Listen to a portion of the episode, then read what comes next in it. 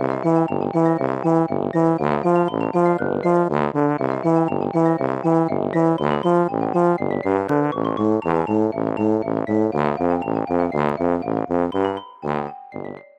家好，我是帅帅。大家好，我是 GoGo。欢迎收听你的宅友已上线。我们之前有跟大家分享过日本漫画大赏二零二一，有十部作品入围到决赛。然后我们在 EP 二十一的时候有讲过第一名的葬送的福利点，还有第十名的间谍家家酒。然后在 EP 二十五在讲一些不一样的偶像团体的时候，有讲到第五名的我推的孩子。那后来我们有陆续的追番，所以今天要一鼓作气的跟大家讲入围的另外四部作品，算是一个大补帖的概念。这样子我们几乎就快补完了哎、欸。对，我们这样加起来的话会讲到七部，反而令人很好奇为什么不讲另外三部。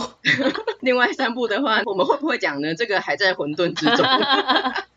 那就是要先讲一下，应该会爆雷，不会到很严重的雷，可是有一些剧情就是多少会讲到一点，所以大家自己斟酌一下。第一部要讲第三名的去唱卡拉 OK 吧。他的故事开端是在国中合唱团比赛的赛后，合唱团的社长叫做充实弟弟，他被一个黑道的青年叫住，然后就不由分说的强迫把他带去卡拉 OK，要求他传授怎么样可以让唱歌的技巧变好。原因是因为这个黑道青年的老大超喜欢唱歌，而且一年会举办四次的 K 歌大。赛赛。其实竞赛了哎、欸，真的。哎，季冠军。对啊，应该会会会有一个年度冠军，而且我觉得这个黑道 K 歌大会啊，因为它是要全部的人都要参加，不是只是出席而已，是你还要参赛，你真的要比赛，唱的最糟糕的那个人要受到老大亲手的刺青，那老大他。不是会刺青的人，就是他的刺青技术非常的糟，会让人刚学而已。对，那就会让人很痛苦。让人痛苦是一回事，更叫人屈辱的是他刺的图像非常的惨不忍睹，而且是你讨厌什么老大就故意刺什么。我记得有一个小弟好像他就很讨厌 Hello Kitty 还是猫，老大就硬是给他刺了一个山寨版的 Hello Kitty。对，真的是妖怪，而且他很尖，他故意刺在手臂上面，就很明显的地方，所有人都会看到他。人生中从此就一直公开出现。真的是羞耻 play 哎、欸，而且你不觉得这个 K 歌大会会让人家觉得说这些老大们是不是都很爱音乐，而且都有个制作人的梦想啊，让人想到那个后街女孩。对，而且我觉得漫画中的黑道的老大的形象，好像渐渐变成是有奇怪嗜好的鬼畜老大的形象，好像近年的日本漫画发展的设定是往这个方向走。是在帮黑道大哥洗白吗？我在怀疑，这有洗白吗？这有白道吗？就是他们给人家一种反差的形象，一种黑色幽默啊。对啊，也是，就是不是像以前那样那种杀人赌博啦那一种的，就是已经是变得一种比较恶趣味的方向了。那为了不要遭受老大刺青的羞辱，所以这个黑道青年他叫做狂儿，从那天开始他就半强迫的每周找充实弟弟去 KTV 练歌两次。那也因此在这样的相处之中，他们孕育出了奇妙的友谊。这部漫画它全部走一册而已，可是我觉得真的很神奇，它不知道为什么异常的好看。在短短的一集里面啊，它的起承转合很有张力，然后也很有记忆点，也很有笑点。例如还有一个三代目米金玄师，我们到现在还会讲，莫名其妙，哪有三代目米金玄师就一个而已。对。这个可以套在各种梗，有够好笑。而且我觉得里面是那个黑道青年狂儿啊，他有有一种神秘的魅力。我觉得具体来描述的话，应该算是成熟的男人，但是他又有一点情调，然后又有点温柔。我们都瞬间被他圈粉诶，所以我我跟哥哥看了之后，然后一直说天啊，狂儿好帅，真的，而且他有一个性感的魅力耶。嗯，而且我们不是那种男人不坏女人不爱的类型，这样有点老派。可是我们真的就是一看就马上被他圈粉诶。我觉得他如果要真人化的话，就只有教父年轻的时候了。小栗旬可以吗？小栗旬不行哎、欸。小栗旬像形象很差。这个阿银不行吧？而且他，你看过哥吉拉大战金刚之后，你也会觉得他不行吧？那那个《神剑闯江湖》的剑心的真人版那个人可以吗？嗯，他还蛮美的诶、欸。他蛮美的，可是跟狂儿的形象不太一样。对，狂儿好像是犬系，他是猫系的。总之，狂儿很难选角，我真的觉得只有年轻的教父、嗯，好像是那种很 man 的魅力。对，而且要很深邃的那种人。嗯，不知道阿布宽可不可以？你觉得嘞？我觉得不行啊。阿布宽除了东大特训班跟罗马浴场以外，我觉得其他地方都不行。他的戏路有这么限制吗？有。他们不是最重点还是要回归到主轴，就是唱歌比赛嘛。狂儿他有个决胜歌曲就是 X Japan 的红，然后我还特地去找来听，我觉得他怎么会选这首歌啊？这个嘶吼太难了吧？完全可以想象如果唱得不好会有多地狱哎，就大概是重金摇滚双面人的感觉吧。我原本有点怀疑他是漫画中虚拟出来的歌还是真的，那后来 GoGo 讲说这是真的存在的歌之后，我有去找来听，我觉得他前奏这样轻轻的有那个小提琴跟钢琴的配乐很好听，而且有引人入胜的感觉，然后一个人有点独唱，然后他会忽然气氛为之一变，变成摇滚的曲风，尤其是现场版的，就开始大打鼓啊、大刷吉他这样，确实是如果去 KTV 会蛮适合点来炒热气氛的嗨歌。是炒热气氛吗？就是。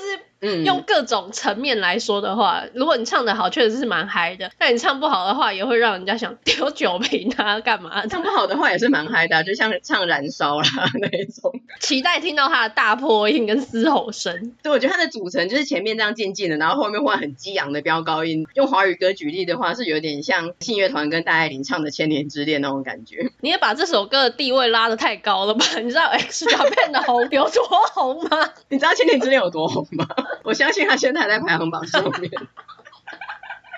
我个人有时候也是会哼这首歌，我觉得这首歌也是蛮嗨。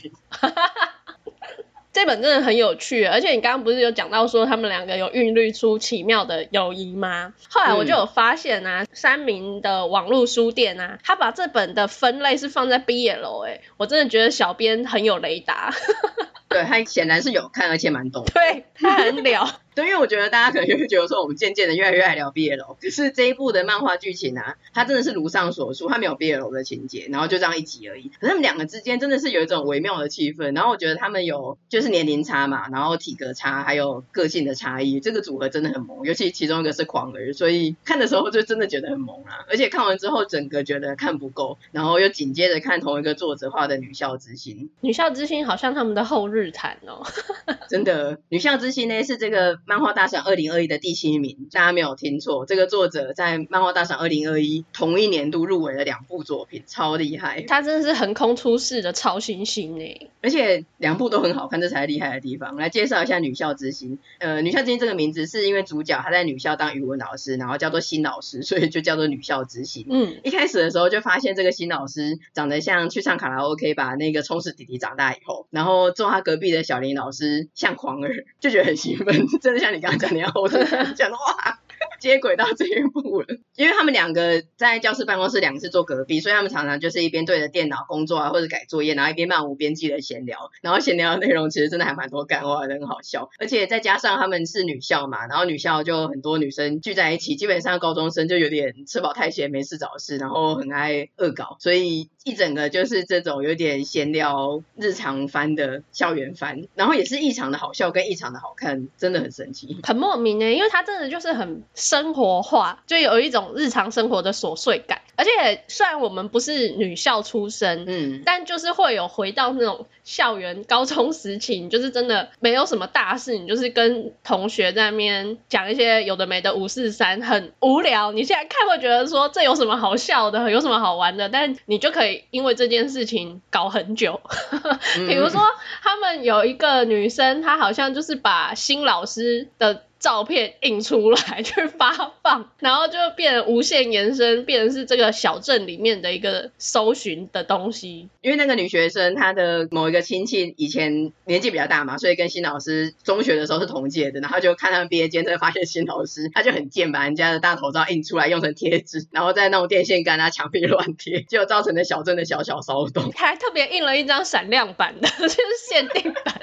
而且很萌的一点是，后来这件事情闹很大嘛，然后新老师就觉得。哎、这这个好像有点超乎预期了。结果在某一天，就是他想要去找的时候，发现全部都被找光了。后来才发现是小林老师觉得这件事情好像会对新老师造成困扰，所以他去把他所有的照片都收集回来。嗯，哎，还没讲，他就说他就是吃饱运动走一走，然后去把他那些每一个都撕掉。所以就觉得他们两个的萌跟若有似无的情愫延伸到这一步，但没想到他里面就讲到说新老师已经结婚了，然后而且有小孩。然后那时候看到这一句。的时候想说不可能吧，这应该是因为有一些女学生对老师会有点幻想，所以他们拿来骗学生的。嗯，就后来剧情有画到说这好像是真的，然后就想说天哪，对呀、啊，超扯的，我也是吓到哎、欸，我那时候看到我也是想说天哪，竟然真的是真的，因为甚至有画到他呃有一次新老师感冒生病在家，就是他老婆有没有画出老婆，但是有知道说老婆跟他的一些生活点滴，所以确定他真的是有结婚的。对，也确定他在这部里面新老师跟小林老师不是一对，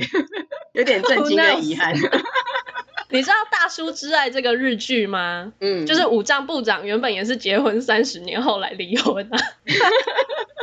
对，他们两个至今还没有出现，所以我们还是可以假设他是一个虚拟的。迟早有一天，新老师会发现他的真爱在身边，老婆会带着小孩跟他分居，所以他就可以回到单身状态。我觉得听众最后还是会觉得说，我们真的越来越爱聊毕业了，吧？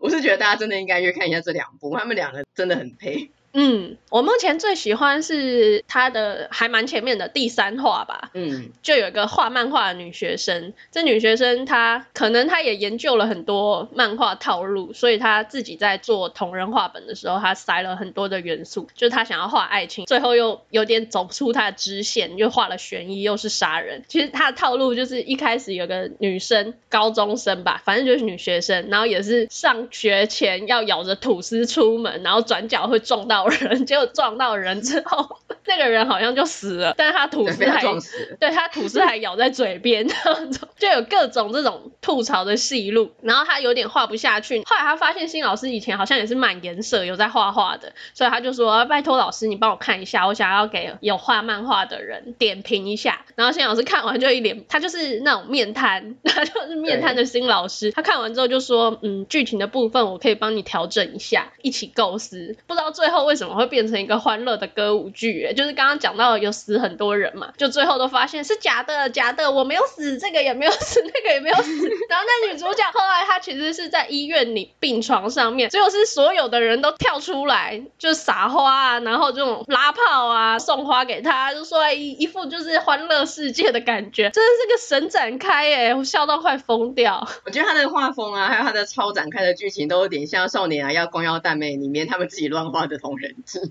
嗯，只是他把它变成真的那个故事的感觉，然后再搭上新老师跟小林老师一边傻眼的看一边 OS，这一回合真的很好笑。我觉得这个作者的画风啊，他其实不是真的很厉害或是流行的类型，可是他一格一格的分镜营造，还有冷面笑匠的吐槽是真的很对味。我觉得这个作者是一个必须关注跟锁定的漫画界超新星。你这个评论用的很中肯诶，他就是个冷面笑匠的吐槽没有错，对，真的很好笑，那个节奏感很厉害。那下一步是第六名的怪兽八号。怪兽八号的世界观设定在怪兽出没是一种日常的日本，那因此人类就要组织了对抗怪兽的防卫队。那我们的主角叫做日比野卡夫卡，他小时候的梦想就是要加入这个对抗怪兽的防卫队，可是他长大之后一直考不进去。人也是要有个工作谋生的，所以他就从事清理怪兽尸体的清洁工的工作。因为大家也知道，就是一般来说大家不会去关注这部分，好像主角啊那些战队他去打赢的怪兽，那怪兽不是超大一只吗？他就这样躺在大街上无人理会吗？还是要有一个清洁队来处理？对，幕后的工作人员，所以主角就是做这方面的工作。那现年已经三十二岁了，算是少年漫画里面很少有出现年纪这么大的男主角。我觉得这本意外的很好看诶，其实我本来有点排斥的，因为它的题材跟画风都不会是我想要看的，而且又又想说又是怪兽系列，就是怪兽已经 too much，怪兽也长得蛮恐怖，很丑，就是我觉得他的丑是不是画的丑，就有棱有角的那一种。结果我才看第一话就整个入坑，因为我觉得他节奏非常的明快，然后他故事进展也非常的顺利，他整个就是很快节奏在说明他的故事设定的这些世界观，还有说主角卡夫卡为什么只是个清洁夫，那最后又被新来的清洁队的后辈，他也是梦想要加入防卫队，激起了他当初想加入防卫队的心情。然后他还有一个青梅竹马叫做米娜，米娜是防卫队很厉害的重要角色，她是防卫队的队长，然后他就一直想要遵守跟这个青梅竹马的约定，一起并肩作战。但谁知道他就在一次的意外之中吃下了一个奇怪生物，从此变成人形化的怪兽八号，真的是一个命运作弄的。因为他这些设定啊，我一直隐约觉得有一种晋级巨人的感觉。你有没有觉得，就是像卡夫卡，他是吃下奇怪生物就变成可以人形化的怪兽八号嘛，就跟那个巨人他其实也是人类一样，也是可以人形化。那就像艾莲跟卡夫卡，然后另外防卫队就是要打击怪兽嘛。那这也很像兵团的设定啊，因为他目前也没有出几集，所以整个怪兽背后的真相，包括为什么会有人性化的这一些，还有未来的发展，其实都还在混沌之中。可是我觉得比起进击的巨人，我在看的时候，我一直觉得更像漫画排名里面我们有提到的境界触发者，因为它一样是有类似怪兽啊那种有棱有角的境界民，还有与与之对抗的人类组织叫做 Boulder，嗯，然后 Boulder 的成员也是有特殊服装，就跟这一个怪兽八号一样，他们会穿上一个服装之后就可以达到什么多少的同步率，然后就可以发挥超乎人。人类的体能能够跟怪物对抗，这点也是很像，就是我是觉得有一种既视感，也很像我因，就是他们也是要去学校里面，然后也是要穿特殊的战斗服，就这些都很像。那个战斗服的设定也是有一点像东京喰种，因为本来人类的那些武力都是没有办法跟怪物对抗的嘛，所以他们就会从死掉的怪物身上抽取一些分子，然后来把它变成是人类的一些服装啊，或是武器。这一点也有点像东京喰种，看的时候有一种各种既视感的感觉。但它就是好看。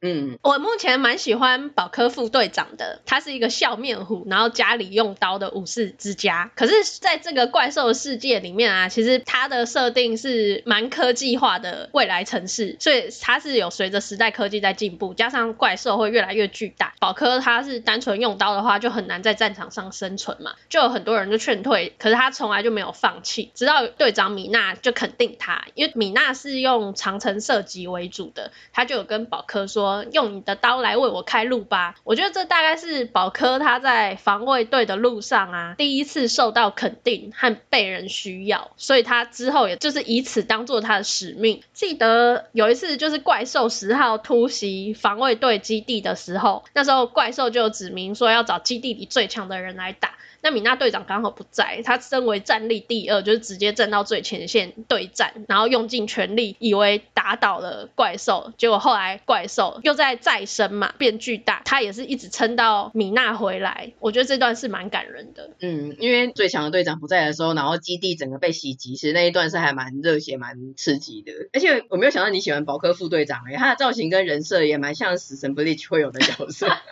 就是副队长的存在，然后是个笑面虎，还不错啊。他一开始像那个卡夫卡，本来是没办法入队的，他就觉得他跟那个莱诺两个人很像搞笑搭档。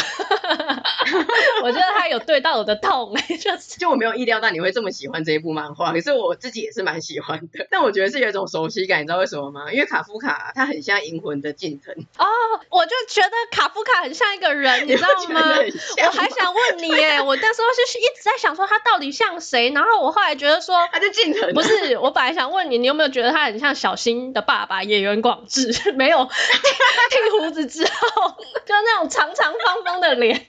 那我现在讲，你有没有觉得更像近藤？就几乎一模一样。对，而且我就觉得，因为第一个近藤对我们来说很有熟悉感嘛，因为银魂我们看了这么久，然后再来是因为他已经三十二岁了，然后他有点像要去当初什么要去那种澳洲打工度假之类的，好像要考进去这个防卫队，他也是有个年龄限制，好像就是三十二岁吧，所以会让人想要为这个后青春期的大叔应援，就想说你再为你的梦想再拼搏一次。所以他虽然长得像近藤，但他其实人设是无用男诶，马达欧。他也没有那么无用了，对啊，但有一点像。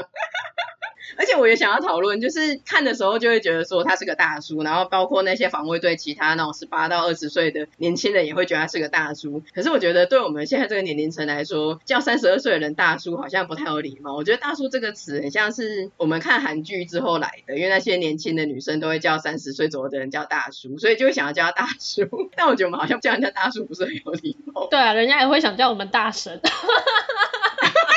有到大神吗？我刚刚是讲大姐，大神也太过分了吧！就我现在有一点对于可能三十一到三十六七岁的人，我不太知道要怎么称呼，这是我想要开放给听众朋友的问题。我觉得就是哥或姐，所以以后我们介绍漫画就会说啊，那个我们这个卡夫卡这个这位大哥，这也太奇怪了吧？为什么要称呼他为大哥？他是问奖吗？为什么大哥是专属于问奖啊？因为我们就会叫问讲大哥，那大哥不好意思，前面靠边停。因为我在想说要怎么介绍狂儿的时候，我也是考虑了一下，然后后来我就想到青年，想到 OK，他可以叫青年。对，然后可是卡夫卡的时候，我就想到要怎么称呼他，先生。以后就会说，哦，我们下一步要介绍怪兽八号，那这位的男主角叫做卡夫卡先生，卡夫卡桑。好险，真的是这个年纪的人不多。等一下，我们为什么要为了卡夫卡的称谓讨论这么久啊？没有这个大叔，这个也是我一直以来有一个疑问，嗯、就这三十几岁的人，我不太知道怎么称呼哎。嗯，好啦，以下开放 留言。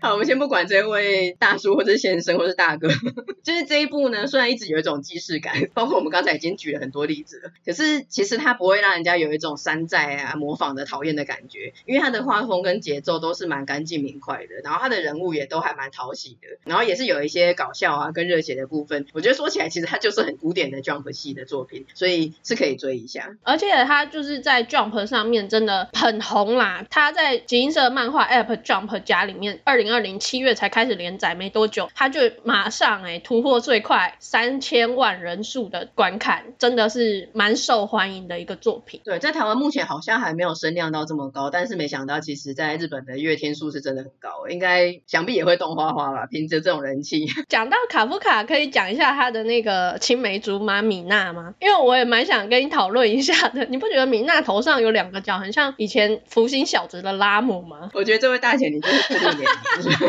所以我不想跟你讨论。他的那两个角其实是发夹啦，只是就跟你也是看不太懂布加拉提的发夹一样，所以你以为它是两个角。我觉得在作画上只要加入了发夹，就会看不太懂身上的什么构成。最后也是个怪兽十来号，他身上怎么有角？那是发夹。哎，对耶，你说的对耶。对呀，他一个人为什么要头上有角？真是让人很想吐槽。可是他好好的一个人，他为什么身边带了一只白虎？哦，对，这个好像也是至今没有揭秘。我觉得这，而且他平常没有白虎，他的白虎不知道为什么会在战斗的时候突然出现，是可以具现化一只白虎吗？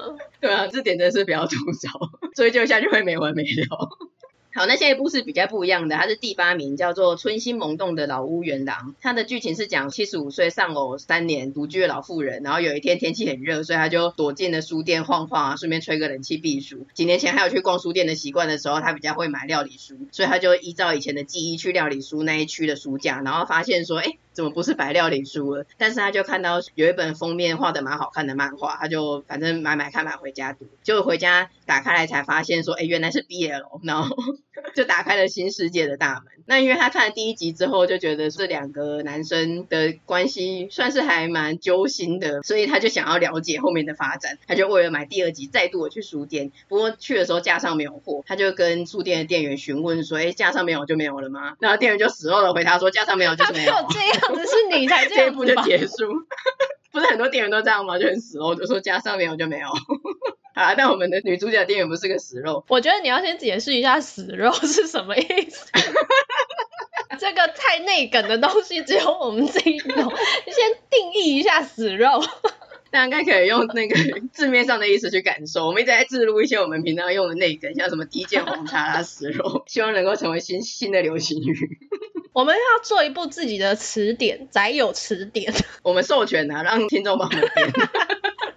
最后再给我们 final review 就好了，或者是开放一个云端，然后让大家可以一起上去编辑，跟唐凤一样开放原始码。宅有 PD 啊，然后这个老奶奶呢，就跟打工的书店店员女主角，一个十七岁的女高中生询问说，哎，那怎么样可以订第二集？女主角她自己有在看 BL 嘛，然后就发现说，哇，这个年纪这么大的老奶奶竟然对这个有兴趣，所以他们两个就有个第一次的接触，然后后来逐渐的就慢慢的展开了他们的友谊跟忘年之交。我看这部的感觉是觉得。呃，人生真的需要有一个好宅友，真的很棒哎！就是他们可以互相讨论剧情啊。会讲说讨论剧情的原因，是因为那个女主角她自己虽然是喜欢 BL，但她其实没有人可以跟她讨论，就她没有这样子的朋友。那个奶奶她是刚入 BL 这个新领域、新世界，她已经七十五岁了，她周边她跟谁去讨论这件事情？就他们两个刚好就惺惺相惜，然后就可以互相讨论，然后甚至他们两个人还相约去参加同人的。贩售会还一起去卖作品，我觉得真的很有行动力跟了不起。对，而且我觉得尤其是 BL 啊，真的是非常的需要交流，说哪一对 CP 有多萌，然后还有那个名场景多让人心动。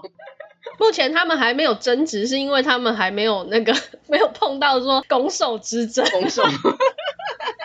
可是我，我觉得他们应该不会有攻受之争啊，两个人个性都蛮温和的。你觉得他们会理性讨论是吗？对啊，而且我觉得老奶奶她应该，因为我觉得她不知道是个性本来就这样子，还是说她年纪大了见多识广，或者是无所畏惧，就是 nothing to lose。她体力虽然不及年轻人啊，可是我觉得她对于喜欢的事物还有友谊都比较有行动力。是哎、欸，嗯，而且我觉得她也可可能比较宽容吧，所以她不会觉得说谁一定要当攻，谁一定要当受，就是都好。他们两个喜欢就好，他就是接受并且为他们加油。对对对，然后这个女高中生呢，她的个性，因为虽然她刚刚说他没有人可以讨论 BL，可是也不是说因为这个 BL 这个毕竟是比较呃十八禁啊，或是有一些人会排斥，所以他不敢讲。其实就算不是讨论 BL，他也没有什么真的很好的同龄的朋友。然后他个性也是比较会瞻前顾后想太多的，所以我觉得他们两个这样子真的是一个很互补的存在，就是年纪大的人反而比较主动积极，然后年纪轻的人他比较内向，可是他们会互相会带动对。方，然后年纪比较轻的人，他也会帮年纪大的人，例如说，哎，找哪里有同人的贩售资讯啊，帮他扫 Q 啊 Code 啦那一种的。因书结疑，在彼此的生活上面互相给予一些帮助跟推动的作用，对啊，也互相陪伴啊，因为他们也之后真的是朋友，之后也不是限定说一定只能聊 BL 啊，他们也可以聊一些生活上的事情啊。嗯，但说回来，就是 BL 这件事情是他们的结缘起因嘛。然后我觉得奶奶对 BL 的接受度好像比我高很多诶，因为这个女高中生后来有推荐跟借了一些自己的 BL 漫画给奶奶，然后她也有特别跟她说，有一些比较重口的，然后可能有一点肉的，如果你真的不喜欢的话，就不要勉强。那她自己借给奶奶之后还很忐忑，想说，嗯，会不会真的太过重口？为什么奶奶都不联络我？为什么她都没有心得回馈这样子？确实是会有点害。对，所以他就有就联络奶奶 说怎么样，如果你真的不喜欢的话，就是不要勉强。然后奶奶就说，哎，没有啊，我就是看得很开心，我已经看完了。然后我就觉得他整个欣然接受到不行的这一点，好像真的比我厉害很多哎。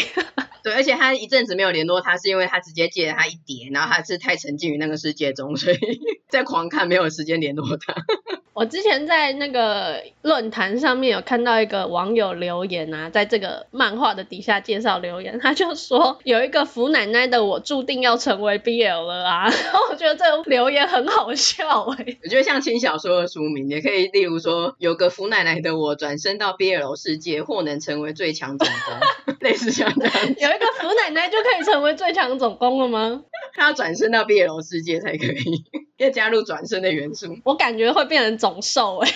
你说你自己吗？不是啦，我说有个福奶奶之后的转身。总兽的话，通常也是那种后宫戏啊，就是都给你挑啊。不管是总攻或总兽都还不错，就对了。嗯，我觉得这一部他这样子的忘年之交还有意气相投的组合，对双方来说都很修复，然后对读者来说也是。尤其我觉得是 BL 这个题材，因为可能日本或者是因为我们自己个性比较外放，就不会觉得说哦，我看 BL 怎样。虽然我也是不会去跟同事之类的介绍走了，还是觉得。会有一些世俗的眼光跟压力，但我自己没有觉得到好像这么被压抑，然后很想要讨论无法讨论那种心情。但我觉得如果是一个曾经有这样的心情的人，在看这一部的时候，应该会觉得很有共鸣。这一部我觉得是不管是画风还是剧情节奏都是淡淡的，但淡淡的之中又带一点温暖的温暖系小品，蛮修复的。总之我觉得今年的漫画大赏水准真的很高了，而且各种风格的作品都有，真的蛮优秀的。而且我觉得啊，今年的漫画大赏蛮特别的一点是，很多这种生活系的小品，就像刚刚介绍的《女校之星》啊，还有去唱卡拉 OK 啊，这种都是比较生活化的。对，因为渐渐的越来越多元的，不是只是那种王道。游戏的，然后要成为一个什么王啦，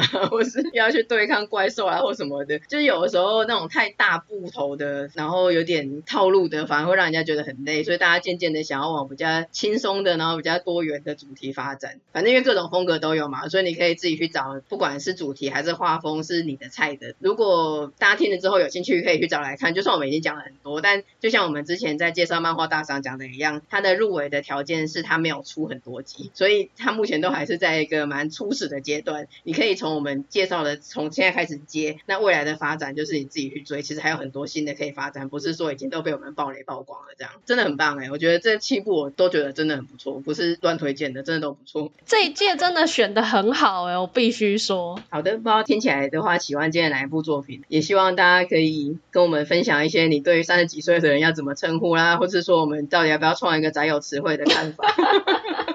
超级乱入，整个 为什么在最后还要置入到不行，就变成今天的主轴是这个。就是有大家的互动很好，大家集思广益是很好。我们是一个集体创作的一个节目，我们就是这么多元开放。没错。好啦，那今天的节目就差不多到这边。喜欢我们的节目的话，请在你习惯的 Podcast 平台收听、订阅、追踪我们。然后也很欢迎到我们的 Facebook 或 Instagram，不管是订阅、追踪或者是私讯跟我们聊天讨论，都很欢迎哦。也请在 Apple Podcast 给我们五星的评价哦。那今天就先到这边，下周四见啦，拜拜。